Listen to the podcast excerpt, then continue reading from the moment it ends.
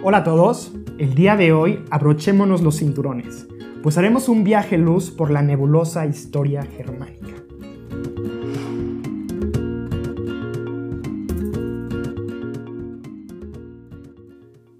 Hola a todos, soy Fermín Begueriz, bienvenidos a este nuevo episodio de podcast Compas Guiándote por la Historia. Compas Guiándote por la Historia es una revista digital que usa compartir contigo artículos históricos de un minuto de lectura que te inviten a disfrutar de las épocas pasadas, siendo este podcast un espacio para que profundicemos sobre ellos, reflexionemos sobre la historia y la vivamos juntos. Comencemos. Eh, bueno, para todos aquellos que nos ven en YouTube, eh, recuerden darnos like, suscribirse y darle también a la campanita. De esa manera, pues también eh, nos ayuda a nosotros y ustedes también se van enterando de pues, las novedades que tenemos para ustedes. Ahora sí, sin más preámbulo, Xavi, ¿cómo estás? Muy bien, muchas gracias. Aquí emocionado de hablar de, de, la nebulosa historia germánica. Por supuesto, yo creo que es un gran esfuerzo el, tener esta compresión de años ¿no? en este episodio, pero creo que es posible. Así es. Eh, mira, vamos a hacer un intento primero de contextualizar un poquito. Va. Eh, porque vamos a hablar de un gran imperio que tuvo muchísima presencia en Europa varios, varios siglos. ¿no? Vamos a irnos al siglo V después de Cristo para ver cómo se fue forjando esta manera, esta, esta manera de entender la política en Europa en la Edad, Media. Vamos a ir con el Papa Gelasio I, donde él recurrió a una metáfora para hablar de este entorno político que pues con el cristianismo empezó en Europa. ¿no? Él hablaba de dos espadas. Él decía que estas dos espadas fueron proporcionadas por Dios, recibiendo la iglesia una, la autoridad espiritual, que sería la autoritas, simbolizando una cosmovisión cristiana de su responsabilidad de guiar a la humanidad a la salvación por mediación de la gracia divina. ¿no? Entonces teníamos esta espada que se le confería a la iglesia. Y del otro lado teníamos otra espada que se le daba al Estado, ¿no? Esta, eh, recibiendo un poder secular que debía de mantener el orden y proporcionar, digamos, estabilidad en el continente. Entonces, de esta manera entramos a una Europa medieval donde se, tenía esta lógica dual, ¿no? De el poder, el poder, este, el poder de la iglesia y el poder que era del Estado. Claro. Y tenía el poder del Estado, le eh, era, digamos, aprobado por la iglesia. Exactamente. Y la iglesia, este, y, ajá, y, viceversa. Exactamente. Entonces teníamos esta relación eh, muy, digamos, eh, que trataba de procurar una línea divisora entre las dos esferas del poder. Ahora, Creo que con esta lógica, partiendo de esto, podemos irnos incursionando en la evolución, bueno, en la evolución europea. Principalmente, creo que como origen podemos empezar con Carlomagno. Uy, importantísimo para hablar de Alemania. Por supuesto, y creo que Carlomagno pues, es el punto de origen de muchísimas familias reales en Europa. Así es. No solo de Alemania, de mm, Francia. Exacto. Eh, y, qué bueno que lo mencionas, porque mira, o sea, con la muerte de Carlomagno en el 814 después de Cristo, el imperio carolingio, digamos, pues, unía muchísimas partes de Europa. Claro. Entonces, a partir de la división que se hizo con el Tratado de Verdún, que fue una de las varias divisiones que fue sufriendo el Estado, bueno, el, imperio, ¿no? De, de Carlomagno, pues, sobre, pues, digamos, siempre lograron permanecer dos reinos, ¿no? El reino de Francia Occidental y el reino de Francia Oriental. Oriental. ¿No? Entonces aquí empezamos con dos reinos, sí, o sea, que se comprendían diferente también por su lengua. Tenías, claro. tenías a Francia Occidental que hablaba lengua franca. Exactamente. Con, mezclado con el latín. Exacto, pues, sí. Vamos también. Roma. Sí, eh, eh, vaya, el imperio carolino era digno heredero del imperio romano de Occidente. Exactamente. ¿no? Entonces fue como esta continuidad que se hizo, ¿no? O que se procuró hacer por lo menos en términos de, eh, de autoridad. Exacto. ¿No? Entonces tenemos a Francia Occidental, como, como decíamos, o sea, de lengua, de lengua franca, y Francia Oriental, de lengua germana. Y vaya que habían una cantidad de lenguas ahí. Sí, no, no, no, y de bastante complejas, ni siquiera, o sea, todas tenían sus propias lógicas. Exactamente. funcionar. Entonces, basándonos en, este, en estos dos estados, de Francia Occidental y Francia Oriental, digamos que estaban ambos reinos, pues como tú sabes, ¿no? estaban entrelazados por Carlomagno. Exactamente. Eh, a su muerte, sin embargo, los dos reinos, sí, de las sí, primos, sobrinos, tíos, ¿no? Pero digamos, dije, sí, dijeron, vamos a seguir nuestro propio curso. Exactamente. Entonces ya cuando Francia Oriental, que repetimos, de, lengua germana, el rey, su rey Luis IV de esta red, de esta, digamos, rama, rama carolingia germana, muere, pues queda un vacío de poder, ¿no? Entonces, la lógica, tú dirías, pues mira, pues, tu primo está en Francia Occidental. exactamente. ¿Por qué no le pasamos la corona? Exactamente. Ahora, lo que pasó, pues bueno, no sucedió eso, ¿no? El poder es... es, bastante más complejo que eso. Sí, es, y es muy llamativo, ¿no? Entonces, digamos, lo que sucedió fue que dijeron, no se lo vamos a dar, no vamos a darle la corona de Francia Oriental a Francia Occidental, lo que vamos a hacer es, vamos a elegir nosotros al, al rey. Exactamente. Y surge una tradición que mira, que cuando yo, yo te voy a ser sincero, cuando, cuando investigué, eh, digamos, estos, este tiempo del Sacro Imperio Romano Germánico, porque a, decir verdad es complicado de, de, este, de, darle estructura, ¿no? Y de entenderlo. Y de entenderlo, o sea, son miles de duques, nobles, príncipes. Estamos hablando de 300 estados en una región que no tiene más de, ¿de qué? Pues que será del tamaño de, de del Estado de México, de, Chihuahua. de Chihuahua. de Chihuahua, ¿no?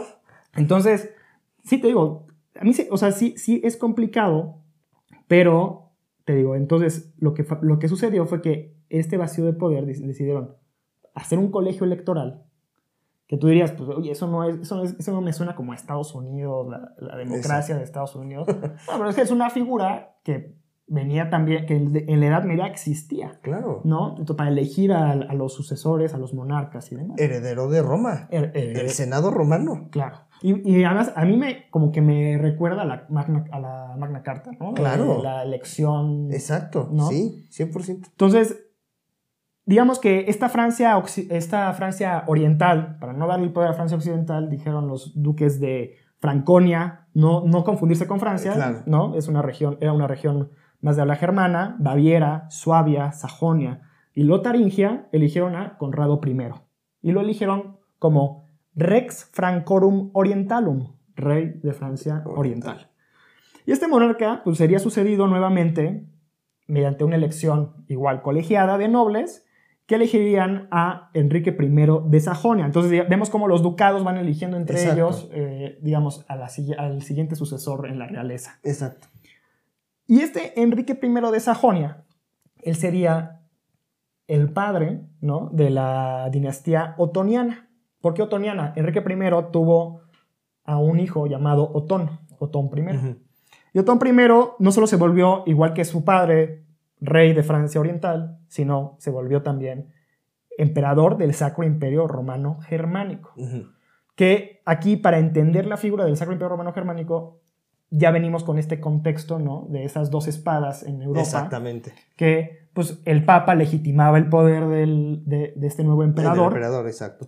Y además el emperador proveía de protección. Claro, es, muy importante distinguir eso, porque para, nuestras, para nuestra audiencia, eh, la concepción de lo que hoy conocemos como los estados, o sea, los estados-nación, son muy distintos a esto. O sea, el Sacro Imperio Romano Germánico, a pesar de ser un conjunto de estados, y a pesar de tener un emperador que justo los protegía muy al estilo de, Leviatán. Sí, sí, sí, de Hobbes. Ajá. Eh, cada uno tenía sus propias doctrinas, sus propias tradiciones y su propio gobierno. Sí.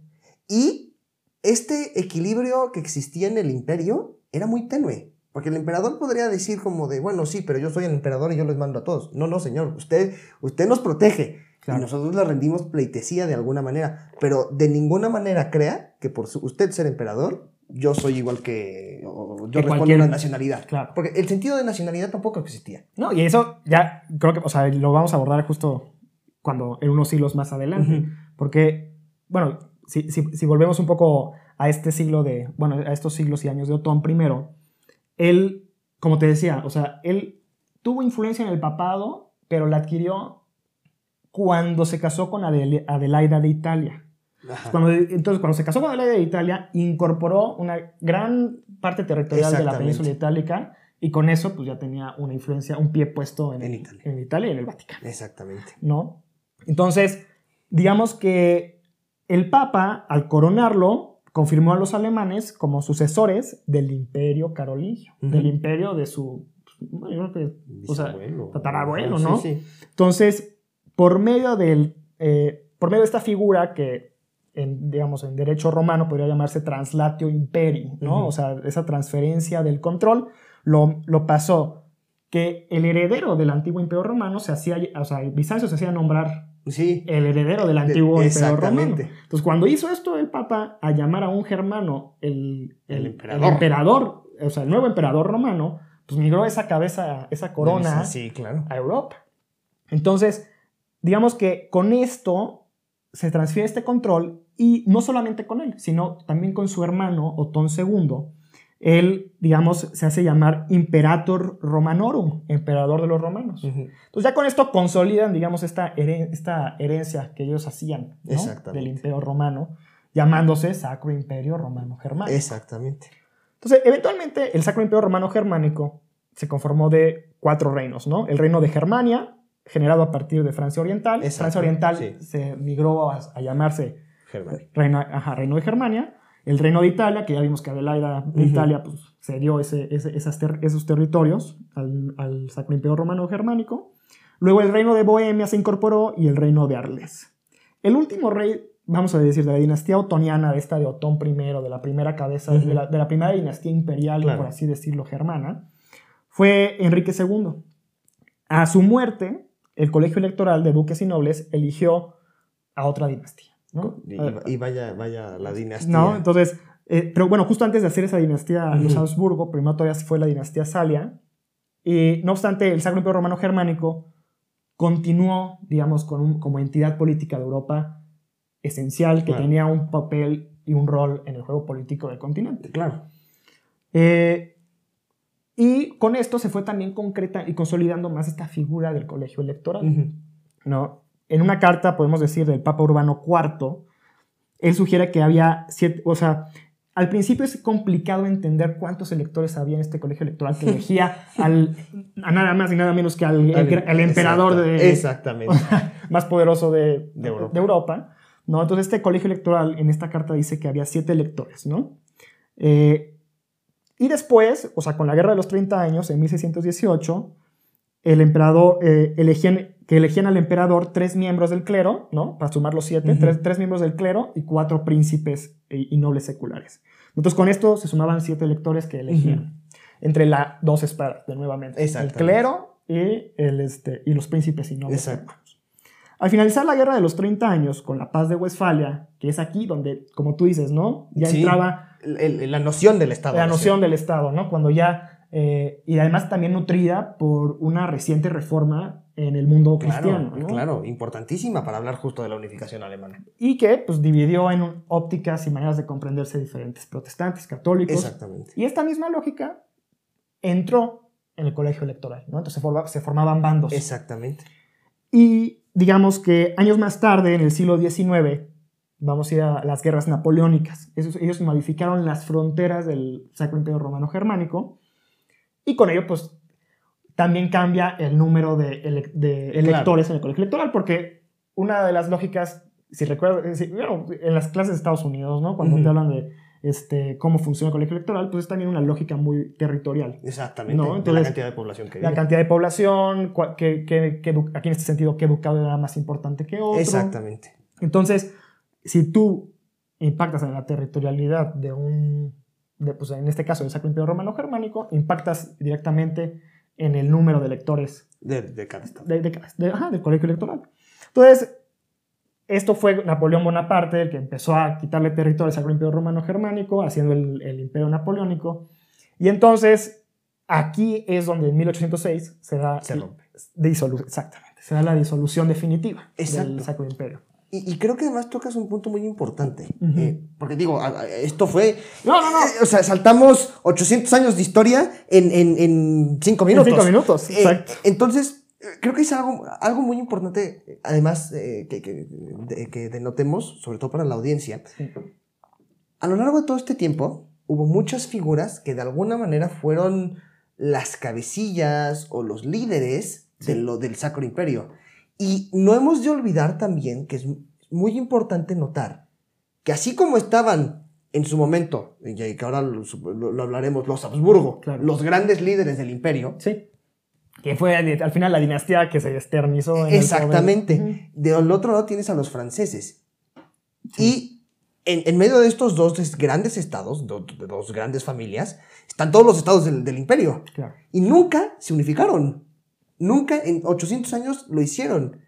Y tiene mucho que ver también con el imperio carolingio justo en, en, en, lo que tú decías que se trasladaba o que se identificaba la, la corona o el laurel del emperador este, romano. Claro, ¿quién sería la nueva cabeza? Exactamente. Porque por un lado los franceses, con toda la, la lógica del mundo, dicen, pues a ver, Carlomagno era francés. Claro. Entonces nosotros tenemos cierta eh, legitimidad en decir que nosotros comandamos al pueblo germánico, porque el, pueblo germánico en algún momento fue, parte del imperio. Claro. Y del otro lado tienes a los austriacos, a los Habsburgo, que dicen, pues sí, pero el imperio se rompió y, y, lo que hacemos nosotros aquí no tiene nada que ver con lo que ustedes hacen allá. Por supuesto. Sí, eran lógicas completamente diferentes. Exactamente. Y también hemos de denotar que, a pesar de que hubo todos estos saltos al inicio de dinastías que gobernaban, la gran familia Habsburgo, la cantidad de poder que tuvo en el imperio fue impresionante. Y creo que una de las figuras que más lo denota es la figura de Carlos V. Carlos V, por supuesto. Carlos V y Carlos I. Vaya, lo mismo. Sí, sí, y que Carlos V expandió el Sacro Imperio hasta exactamente, la Exactamente. Hubo un momento que los alemanes dominaban América. Por supuesto.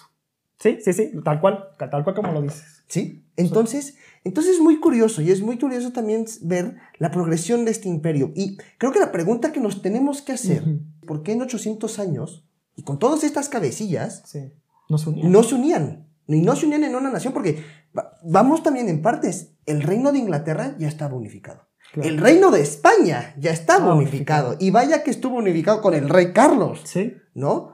¿Por qué lo que pasó en España, el imperio más grande en su momento, que llegó a América, no pudo pasar con los estados alemanes? Yo, creo que, ¿sabes qué fue ahí? Creo que la, o sea, el parteaguas fue justamente, vamos a decir que Napoleón proveyó una oportunidad para la unificación. Claro. O sea, a partir, o sea, una, es más, y no solo Napoleón, bueno, Napoleón disolvió el, eh, disolvió el imperio. Y eso tiene mucho que ver. Y, digamos, una vez derrotado, o sea, el Congreso de Viena les dio, bueno, uno, legitimidad eh, frente al concierto de naciones de Europa. Exactamente. Porque fueron invitados como, ahora ya no, ya no el rey, porque pues ya, ya, no, ya no había rey del sacro, o emperador del sacro romano germánico, sino fueron duques, príncipes, nobles, que fueron considerados y tomados en cuenta, dando lugar a la Confederación Germánica. Exacto. ¿no? Sí, sí, me parece que sí, es la Confederación Germánica. Claro, claro. Y, y, y también una cosa muy importante que ahora lo, lo resaltas con Napoleón. Sí. Mientras que, por ejemplo, retomando la figura de Carlos, de Carlos V, que pues era rey de España y era rey también de, la, de, de, los, del Sacro Imperio Romano Germánico, bueno, emperador del Sacro Imperio Romano Germánico, eh, él distinguía la diferencia cultural que existía entre sus súbditos españoles, súbditos también americanos, nativos americanos, y sus súbditos alemanes, que además dentro de estos mismos estados eran muy, muy distintos y que además por ahí una figurilla empezaba a hacer un poco de, de, de, ruido, llamado este, Lutero, ¿no? Lutero. Eh, este, exactamente, y entonces algunos de estos estados que tanto tiempo habían estado bajo la influencia del cristianismo y del papa y demás, de repente empiezan a decir como, bueno, este... Eh, pues igual ya no, ya no... Exactamente, y... Esta lógica de las dos espadas ya no está Exactamente, y, y, creo que eh, lo, lo diré, lo mencionaré porque es muy importante también para lo que viene, Prusia. Eh, Prusia fue uno de estos estados que empezó a decir, como, ¿por qué yo tengo que seguir a, la religión católica? ¿no? Sí. Eh, pero bueno, mientras que Carlos reconocía esta diferencia y sabía que no podía unificar, porque no había nada que entre españoles, nativos, este, eh, criollos y, alemanes o sea, coincidieran más que pues, tenían un mismo rey, un mismo emperador. Sí, eran lógicas completamente Exacto. diferentes. Y mucho, y mucho a la, a la par de, de Carlomagno, Carlos divide el imperio entre su, su, hermano y su hijo, Felipe. Felipe se queda con la parte española y su hermano se queda con el resto del imperio. Sí, claro. Eh, así era. Tomando, digamos, la proporción que le correspondía. Exactamente, exactamente. Eh, pero con Napoleón pasa algo muy distinto. Sí. Mientras que con Carlos y Felipe y todos estos en, el siglo XVI reconocían las diferencias, Napoleón, con toda esta idea westfaliana del Estado-nación, de, del Estado per se, de, la fuerza del Estado, cuando unifica, más bien cuando jala y disuelve a los estados del, Sacro Imperio Romano, les da un sentido de unidad. Unidad que no habían tenido durante 800 años con la familia Habsburgo. Sí, curioso, ¿no? La disolución dice, híjole, ¿ahora cómo lo ¿qué hacemos? Porque si había una defensa, ¿no? O sea, finalmente servía, o sea, funcionábamos al exterior, funcionábamos como una unidad. Exactamente. No me entiendo ahora yo en un modelo de, de Estados-naciones moderno. Exactamente. ¿no? funcionando como ducado. Exacto, ¿no? porque además lo absorbe el imperio francés, que nada, nada que de, de, de, colegio electoral, aquí el emperador es Napoleón Bonaparte y se callan todos. Por supuesto. ¿No? Y reconociendo además Napoleón, y si lo pueden ustedes lectores ver eh, en, internet, busquen lo que creó Napoleón, disuelve el, Sacro Imperio y crea la Confederación del Rin. Sí. Y los límites territoriales de la Confederación del Rin son casi iguales a Alemania. Sí, Casi iguales a Alemania. Entonces, ese es el primer momento en donde los, los estados alemanes empiezan a decir, ¡Ja! como que esto de, ser alemanes este, bajo un estado-nación como que me está gustando, ¿no? Pero bueno, y eso, después del Congreso de Viena, que ahora tú hablarás un poco más de eso. No, mira, yo creo que para darle como agilidad a, porque ya son varios años, ¿no? podemos, o sea, bueno, finalmente, digamos, el, el, Congreso de Viena, ¿no? Restableció el orden de, de, las fronteras. De las fronteras en Europa. Y te digo. Curioso, no restablece al Sacro Imperio, ¿eh? No, no, no, al Sacro Imperio no. Te digo, ellos en ese momento se entendieron que podían, bueno, que podían formar una nueva confederación, no la Confederación del Rin, porque pues ya no, pueden haber sido derrotados, sino se mudan a una confederación germánica. Exactamente. ¿no? Que es ahí donde juega un papel Prusia bastante... muy, importante. Muy importante en el futuro de una nación alemana. Y ahora hay que empezar a hablar de Prusia, porque, vaya, todos sabemos de nuestras clases de historia que el líder por excelencia de la unificación alemana y no estoy hablando del muro de Berlín, ni de Gorbachev, ni de, ni de, ni de Reagan, estamos hablando 200 años antes, es Otto von Bismarck. Sí. Y este hombre además nació... El canciller de hierro. Claro, exactamente. Curiosamente, Otto von Bismarck nace alrededor de los años de las guerras napoleónicas. Y le toca ver cómo lo que antes era el Sacro Imperio... No es más. No es más. Y de hecho es curioso porque cuando Napoleón disuelve el imperio y jala todos esos, estos estados al imperio napoleónico, Prusia no es, Prusia no es anexada. Prusia se queda como estado independiente. Yo creo que sabes que eso le sirvió para mudar a una nueva lógica de Estado. Claro, claro. Porque dijeron, a ver, nosotros nos entendíamos como ducados, principados y con un emperador. Exactamente. Ya no. Ya, estamos fuera, necesitamos reorganizarnos de marcar nuestras fronteras 100%. y hacernos presentes. 100%. Y además, esta mentalidad, me regresaré 100 años antes, empezó con el, ya no era el, duque de Prusia o el, conde de Prusia, era el rey de Prusia.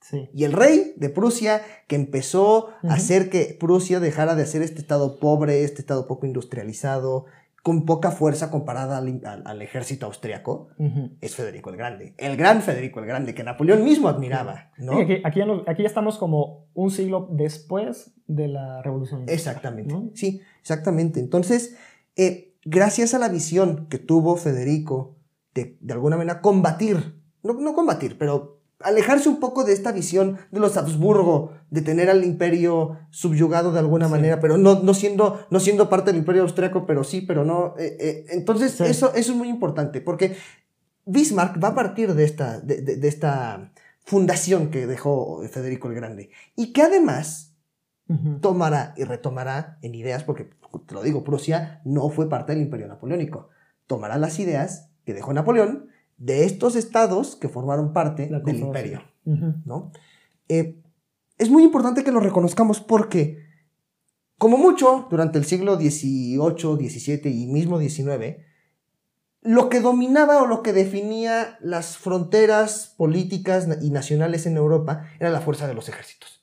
Por eso Napoleón hizo lo que hizo, ¿no? Sí. ¿No? E invirtió al ejército. Exactamente, lo mismo hizo Federico. Federico el Grande en su momento revolucionó a la fuerza eh, prusiana para que fuera un ejército que pudiera combatir contra el mismo austriaco. No por nada, y esto es un pequeño paréntesis, no por nada en la Guerra de los Siete Años empieza todo este desastre en Europa, que es considerado incluso la primera o el prototipo de una Primera Guerra Mundial. Claro que es cuando los británicos agarran Canadá y etcétera, ¿no? Pero es este pequeño estado de que, que, no era nada, no era nada en épocas de Carlos V. De repente, justo porque empezaron a tener esta visión un poco más protestante, que empezaron a decir como, es que no puede ser que los austríacos nos gobiernen, que los austríacos digan esto y que no seamos nada, empezaron a expandir un poco más esta idea del prusiano, del prototipo prusiano, y que los prusianos tenían que ser, por excelencia, los líderes del pueblo germánico. Sí. Y eso es fundamental para entender a Bismarck. Entonces, cuando Bismarck nace y le toca todo este contexto histórico, ve una Alemania, bueno, ni siquiera una Alemania, ve una Prusia, pues un poco retrasada comparado con los grandes estados como Gran Bretaña, como Francia, como la misma Austria. Y mira que Austria ya estaba empezando a decaer a, inicios del siglo Sí, no, ya los Habsburgo no era lo que fue. No era, no era lo que era. cuando Carlos V. Exactamente. Eh, y Bismarck, sus primeros años de, vida y de profesión fueron muy distintos a lo que uno hubiera pensado. Fue, fue de, actividad política baja. Él era sirviente del Estado, pero él mismo renuncia después de un tiempo. No le gusta. Y estamos hablando de un hombre que tiene una capacidad, o tenía una capacidad de pensar increíble en donde empieza a analizar justo esto que estábamos hablando de Napoleón, que de Federico el Grande, da bien la parte de la iglesia, que ya no es tan importante, justo con esto que decías de las dos espadas. La parte religiosa ya no es tan importante. Porque a partir, mira, desde, desde Martín Lutero el protestantismo hizo que eh, los estados migraran a lógicas completamente diferentes. O sea, el, luteranos, calvinistas, ¿no? Exactamente. Entonces empezaron a deslindarse de esta lógica de las dos espadas. Exactamente. Entonces, Bismarck pasa un, poco de años y e idea más bien una de las políticas, una de las teorías políticas más usadas y más famosas en el mundo que le harán de alguna manera eh, la guía de cómo hacer que los, estos 300 estados alemanes que están diseminados por toda Europa Central, que además tienen influencia francesa, influencia austríaca y luego unos pocos de influencia prusiana, empiecen a pensar en Alemania. ¿Sabes qué? Eso es lo que dices, es, es, interesante, ¿no? O sea, como que había, cerca ya de las fronteras, había una línea muy difusa entre lo que era ser francés, entre lo que era ser austriaco y distinguirse de ser alemán. Exactamente, exactamente. Porque además, mira, no nos vayamos tan lejos. El alemán austriaco eh, versus el alemán prusiano, vamos a decirle, es muy distinto. Los mismos, o sea, si, alguien que estudia alemán empieza a oír un alemán austriaco, habrá cosas que no entenderá. Claro. Porque son muy distintas también. Eh, y en, esta misma, en este mismo paradigma, pues Bismarck lo reconoce. Y crea esta teoría política llamada Realpolitik, que rompe completamente con el sistema de las dos espadas. Realpolitik es una teoría que dicta que todas las acciones del Estado serán en beneficio y por el Estado. Sí, una pragmatidad. Es pragmático 100%. Entonces, si el Estado quiere lograr ser, en este caso, el líder del pueblo germánico, pues entonces hay que conseguir paso a pasito, porque también esto es muy importante, vamos a ir paso a pasito para conseguir este objetivo. ¿Qué necesito yo para llegar a este objetivo? Pues mira, necesito esto, esto, esto, esto. esto. Además, es que yo creo que ya la lógica Mira, o sea, también se estaba gestando todo esto en una lógica industrial. Exacto. ¿no? Entonces, ya venimos, o sea, ahí empezó un pensamiento de, o sea, de utilidad, utilitario de decir, ese es el proceso, ese es el resultado. Exacto, un método científico. Un método científico para el poder. El poder, exactamente. Muy curioso, por ejemplo, ah, versus los casos eh, británicos, porque ya no, ya no estamos hablando de Inglaterra, es el caso británico o el caso español, que estaban justificados bajo una ideología un poco similar a la de las dos espadas, que era el derecho divino. ¿No? Ok. Pero el derecho divino conceptualizado un poco en, el, en la nación, en el Estado, no siguiendo al Papa. Sino que ahora la nación era el que el había un sirviente de esa nación que era el heredero o que era el, elegido por Dios para gobernarlos, no el Papa. Pero aquí es muy distinto. Aquí es las cosas por el pueblo, para el pueblo y por el Estado. Por el Estado. Y por el Estado. Por el Estado. Muy importante. Eh, y en, esta, en esto empieza Bismarck, ¿no? Y pasan un par de años y Bismarck llega al poder. Llega al poder invitado por el, rey eh, Guillermo I de Prusia. Y en ese momento Bismarck empieza a pensar un poco en cómo poder anexionar a la Confederación Germánica. Que, eh, aquí ya entran dos figuras, ¿no? Que sería el Kaiser, ¿no? No, no, no podemos hablar de Kaiser, es rey prusiano. Es rey prusiano. Ah, Porque el Kaiser, ni siquiera, y es que eso también es muy importante, los emperadores austriacos no eran Kaisers. No eran Kaisers. Seguían siendo reyes. no, no, eran Kaisers alemanes, eran... La, la, palabra para emperador sí es Kaiser, y es Kaiser Franz, en el caso austriaco, pero no es Kaiser de los alemanes. Claro. Es Kaiser de del, ducado, del territorio donde está. Exacto, es el imperio austriaco y después el austrohúngaro, que también eso y es un rollo gigante, ¿no? Eh, y, justo Bismarck empieza a seguir estos dogmas y además empieza también a identificar el peligro de los movimientos de izquierda liberales de 1948. 1800, ¿no? perdón, 1848, sí.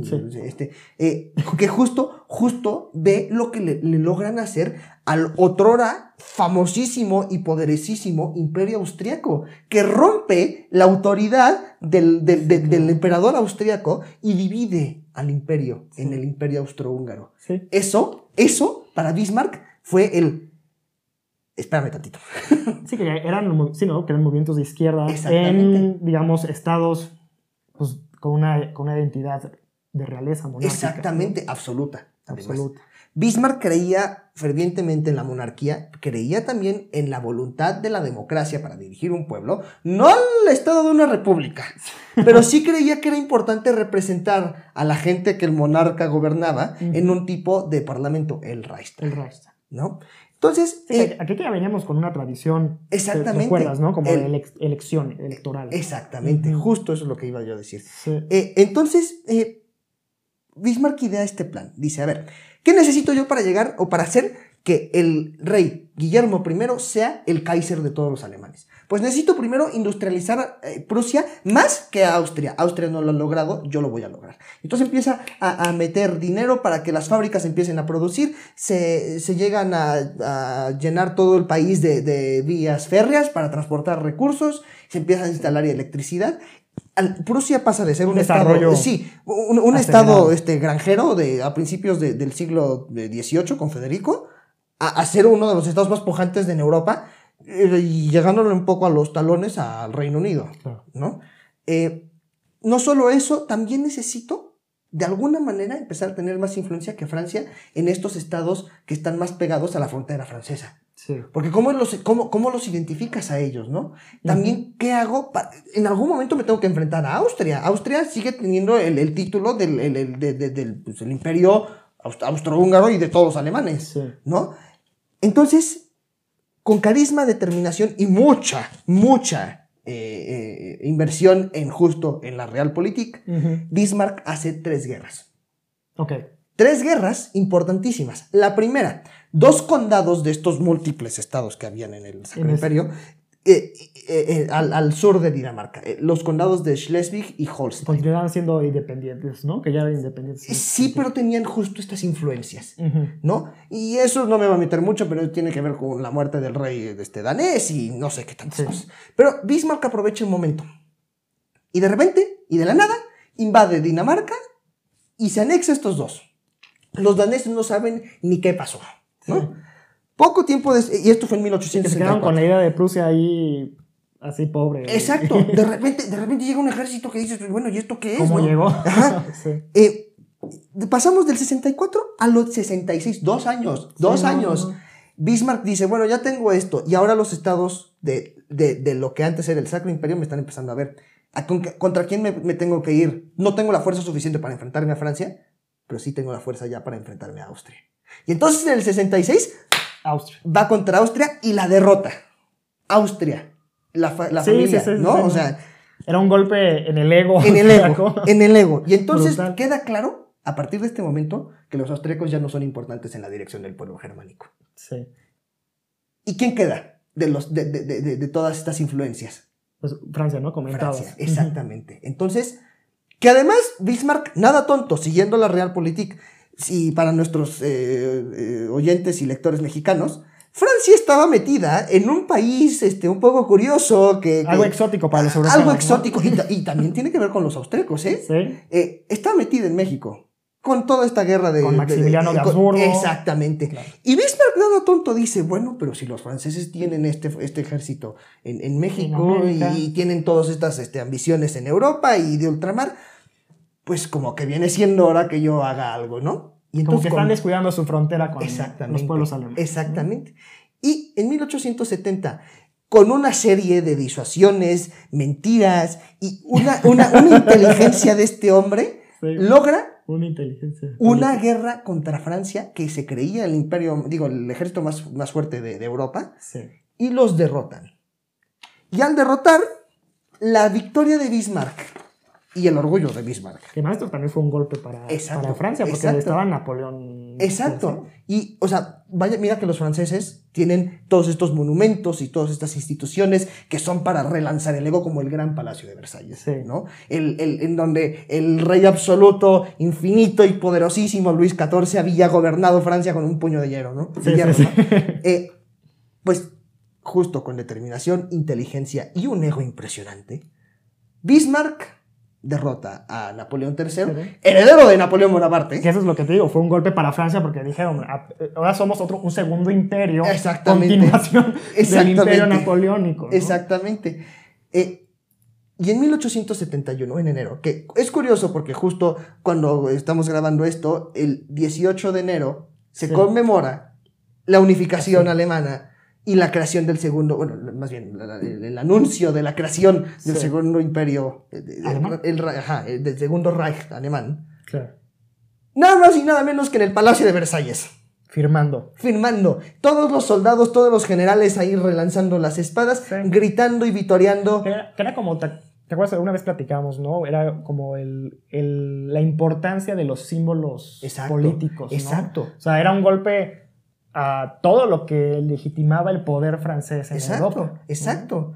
Eh, el poder francés, este, eh, eh, el ego francés también, de que es que nosotros tuvimos el imperio más grande en Europa. el, ego austriaco, los austriacos nunca se imaginaron que iban a llegar al Palacio de Versalles a de repente declarar el imperio alemán. Sí, no. Es como si ahorita estarías firmando algo así en la Casa Blanca. En la Casa Blanca, exactamente.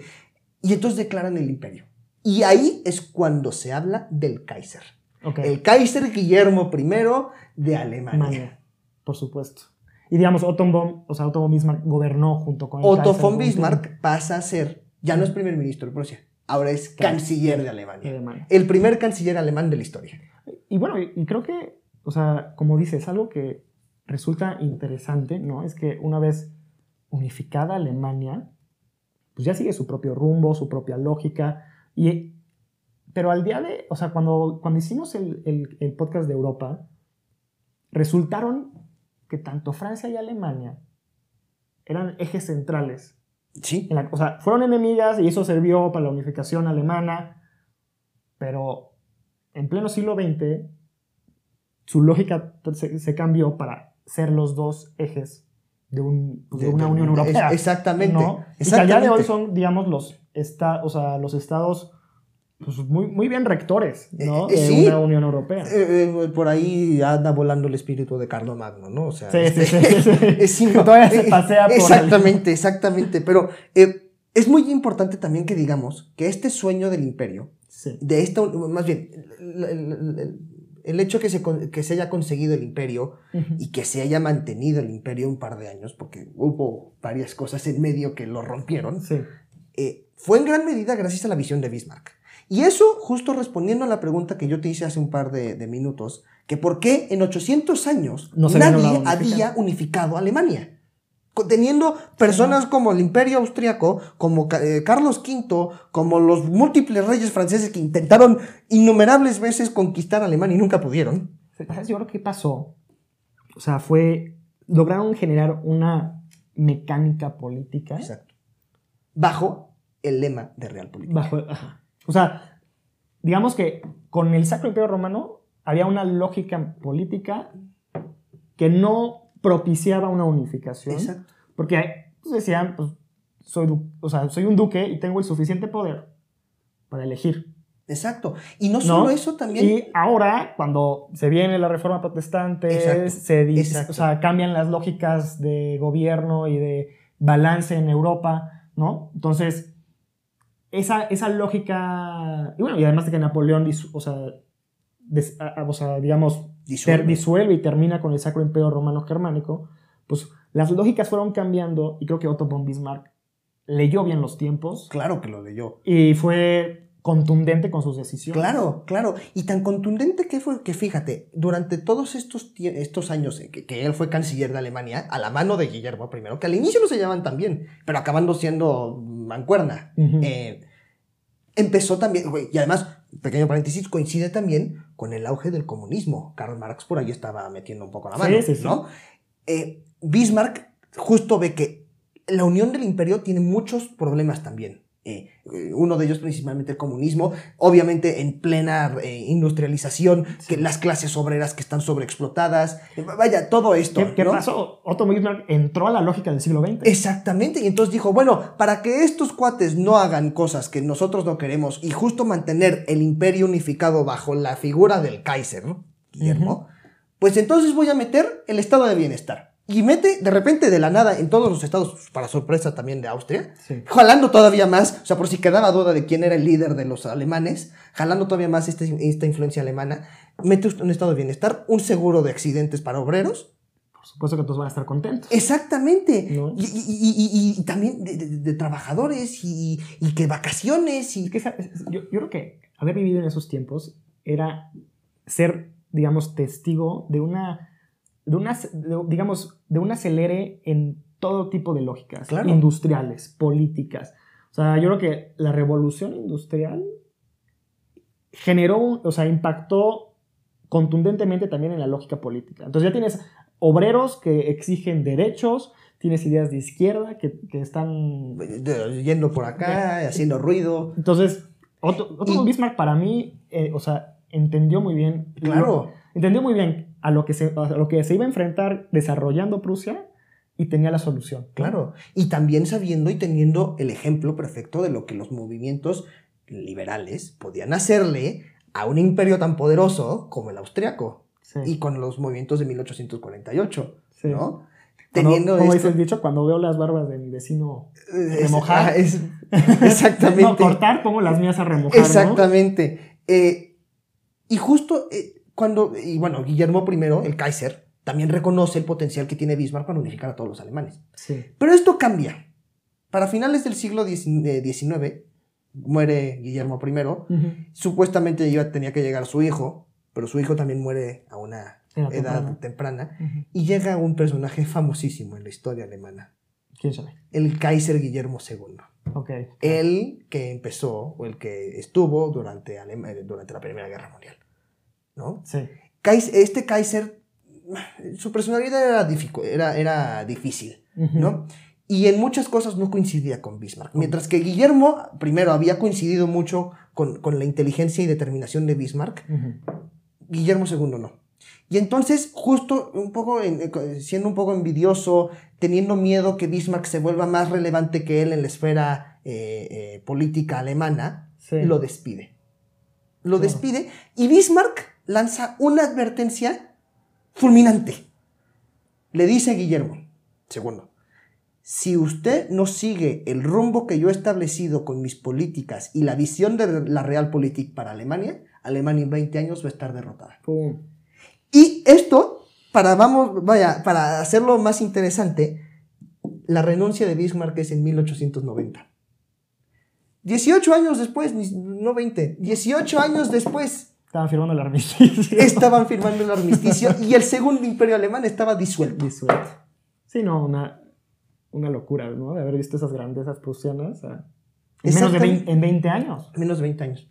Y que vaya, qué amenaza tan fulminante, ¿no? Sí, no. Entonces, creo que justo Bismarck fue un hombre de Estado.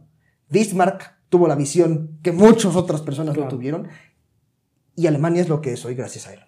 Sí, sí, tiene una herencia pues súper evidente, ¿no? Exactamente. Tiene una herencia muy evidente y creo que, pues no por nada, como decíamos, ¿no? Hoy es una de las naciones rectoras de la Unión Europea. Claramente. O sea, en, en fuerza de Estado. Claramente. Y pues, digamos, Francia y Alemania se andan ahí siempre coqueteando en las decisiones de Exactamente. La Unión Porque además, a pesar de haberse disuelto el imperio mm. y a pesar de haber habido dos prototipos de nación y el tercer eh, Reich en medio, de, entre la caída del segundo imperio y la caída del muro de Berlín, este fantasma de Bismarck, con las, los ideales de la Realpolitik, estaban tan bien sembrados, ya, y, más bien, están también sembrados, que en el, en, el pensamiento alemán nunca hubo una, eh, eh, una ruptura con, por ejemplo, similar a, decir, bueno, vamos a volver otra vez al Sacro Imperio, ¿no? Vamos a tener 300 estados diferentes. Sí, no. Dijeron, ya somos uno. Y ya somos uno. Las bases ya estaban. Que yo creo que ahí, eso será, yo creo que tema para otro, otro, otro episodio, pero pues digamos ya a la lógica en la que entró en pleno, en,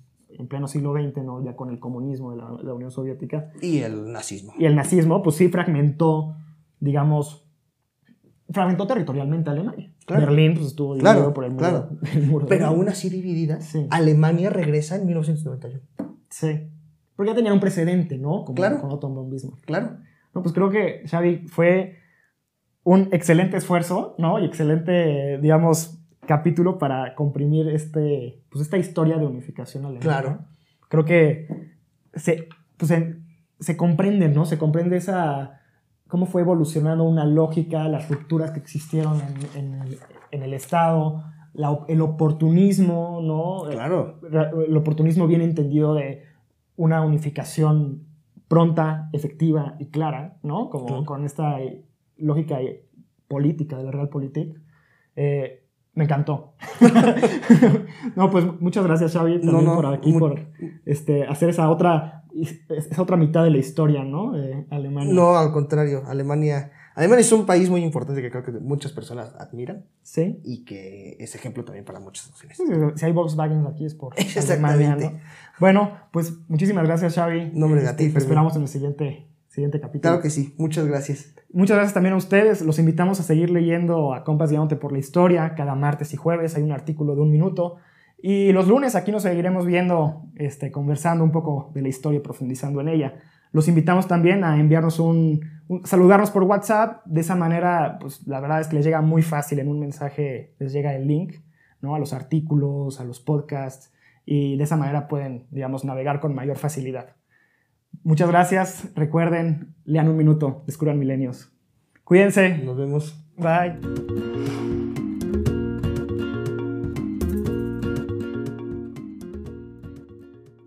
Muy bien, ¿eh?